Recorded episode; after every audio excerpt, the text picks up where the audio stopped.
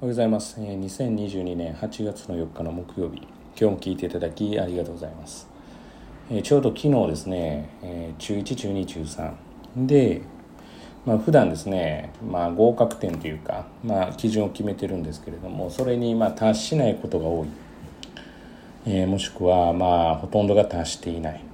でまあどうしていくのかっていうことを、まあ、こう考えながらやっていた、え生徒がいまして、まあ、ちょうど中1中2中3で1人ずつですね、まあ、中2はその前から、まあ、うまくいったんですけどまあこう点数を取ってきたわけですよね。でまあもう本当によくこう頑張ってきたなっていう。まあただただそれのみでまあ私の感情としては非常に嬉しかったっていうことがあるんですけれども、まあ、嬉しい反面ですね。あの批判的なことではないんですけれどもまあ逆にやっぱりなっていうところがちょっとあってえー何なのかって言って、まあ、確認テストを毎回やるんですけれども、まあ、それなりに、えーっと難しい例えば問題が出されます、えー例えば、え小学校6年生の社会、え難しめです。だからまああれがきっちり取れてたらやっぱりその、え模試ですよね。外部模試を受けても、まあ、かなりいい点数になるのはまあ事実で、まあ、それはそうだろうと、まあ、歴史公民なんか、まあ、特に小学校6年生でいうと苦手な分野というか公民なんか特に苦手であろうと思いますけど、まあ、あの確認テストでやっぱ取れるんだったらまあそれは取れるよねっていう まあむしろ小学校でやってる社会っていうのは本当に中学校につながる社会ですからまあ本当に中学校3年生の今地理をやっててこれも小5のテキストに載ってるよっていうような話ばっかりなので。だからやっぱり小5小6って非常に大事で、まあ、そこをですね基本1回入れていると、まあ、次呼び起こす時には短時間でいけるっていうのがあるので、まあ、本当に小5小6おすすめです。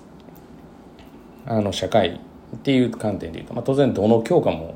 まあ、あのおすすめですけれども。で、えー何が言いたかったかっていうとやっぱりなっていうちょっと話を戻しますとその、まあ、取れておすごいと。やればできるやん。っていうまあ気持ち。まあ大体そう見るんですけれども。私の中では冷静にやっぱりなっていうのがあって。というのは、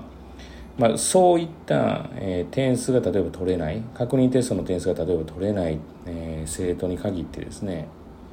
生徒本人はどう思ってるかっていうと、まあ、別にあのどうも思ってないんですけど、まあ、よくあるのがその親御さんがあ、まあ、この子勉強の仕方が分かってないんだなっていう、まあ、これ結構言われるんですけど私の中で本当に勉強の方法が分かってなくて取れてない子と勉強の方法どうこうじゃなくてそもそもやってないから取れてない子っていうのはまあ正直授業やってたら分かるわけで。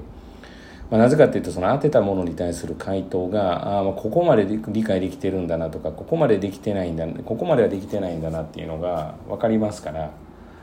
だからそれで言うとあっていうことは多分この確認テストは普通にやればこのぐらい取れるなとかで普通にやってみんなと同じぐらいだったらできないけどそれの1.5倍から2倍やればできるよなとかでその1.5倍2倍を繰り返していくとだんだんだんだん自分の身になっていくのでそれが皆と同じぐらいになっていくよなとかっていうこう見込みをしているわけですよね。でそんな中でうんだからどうにもこうにも普段取ってこないからまあだから勉強量が足りてないわけでだからそこをどうやってこう上げていくかっていうことしか考えてないわけですよね。まあ多分あの保護者の方からすると親御さんからすると、まあ、例えば確認テスト取れてない、えーじゃあもうちょっとやり方分かってないみたいだからなんか本人やってるって言ってるしちょっと見てくださいよっていう意見が多いんですけどうーんこれがだからもう本当にやり方が分かってなくてできてない場合はあちょっと呼びますねだし、えーむしろうちでいうと個別で対応させてもらう方がいいわけですよね。うん、でも、うん、私の中ではその感覚こう授業でやってる感覚とか普段の様子とか見てたらいややり方がわからない以前にそもそもやってる量が絶対的に足りないよねっていうのがほとんどなので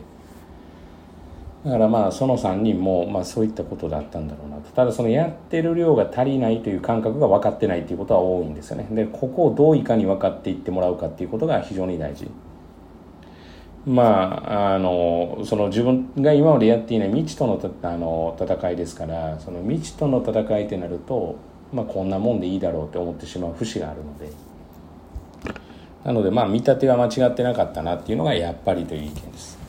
ああやったらやっぱできるよねっていう。うん、でやったらできやってもできないのに放置することはないので。だからまあやったらできるのに放置するというのは放置してるんじゃなくてどう持っていくべきかなっていうのを考えているってことですね。だからさまざまな声かけっていうのはこうしてるんですけど。まあでもこの夏は非常に全員あのいい方向に向かってるんじゃないかなというふうには思います。まあ一人ですね私が気になってる、生徒はいるんですけれどもまあこの生徒もですね、えー、同様はうんまあ、ちゃんと見てるよっていうことと、まあ、今の様子はもうだいだいぶ把握はできているので、まあ、その後どうしていくかっていうのは、まあ、焦らずにやっていきたいなと。今が機会じゃないかなというふうに思ってます。ああもう一人いますね。もう学年とかもあんまり言えないですけど。ここはちょっと本質的な問題なのでうん本質的な問題というのは、まあ、なかなか言いづらいところなんですけれども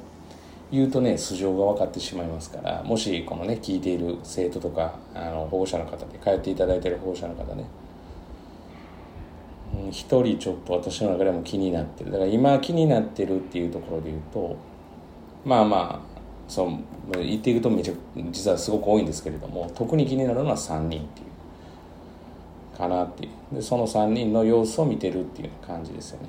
まあ実はこうもう言って言ってしまいたいっていうところはあるんだけれども、まあ、あえて言ってないっていうところですかね、まあ、1人はちょっと言ってますけどあと2人は言ってない。まあでももしかしたらもう私の態度で気づいてるかもしれないっていう。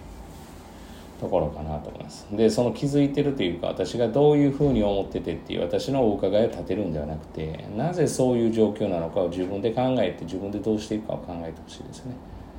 成績が上がったらもうその子たち要は生徒のおかげなわけで成績が下がったら私たちの責任なわけで私たちっていうのはまあね私含める教員の責任なわけでだからまあそういうことを含めて、まあ、自分を律してやっていきたいなというふうには思っています。本日は以上です。今日も聞いていただきありがとうございました、